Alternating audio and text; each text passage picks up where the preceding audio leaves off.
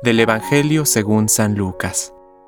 En una oportunidad, la multitud se amontonaba alrededor de Jesús para escuchar la palabra de Dios, y él estaba de pie a la orilla del lago de Genezaret. Desde allí, vio dos barcas junto a la orilla del lago. Los pescadores habían bajado y estaban limpiando las redes. Jesús subió a una de las barcas, que era de Simón, y le pidió que se apartara un poco de la orilla. Después se sentó y enseñaba a la multitud desde la barca. Cuando terminó de hablar, dijo a Simón, Navega mar adentro y echen las redes.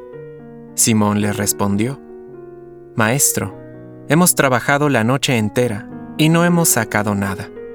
Pero si tú lo dices, echaré las redes. Así lo hicieron, y sacaron tal cantidad de peces que las redes estaban a punto de romperse.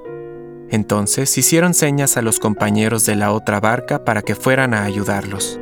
Ellos acudieron y llenaron tanto las dos barcas que casi se hundían. Al ver esto, Simón Pedro se echó a los pies de Jesús y le dijo, Aléjate de mí, Señor, porque soy un pecador.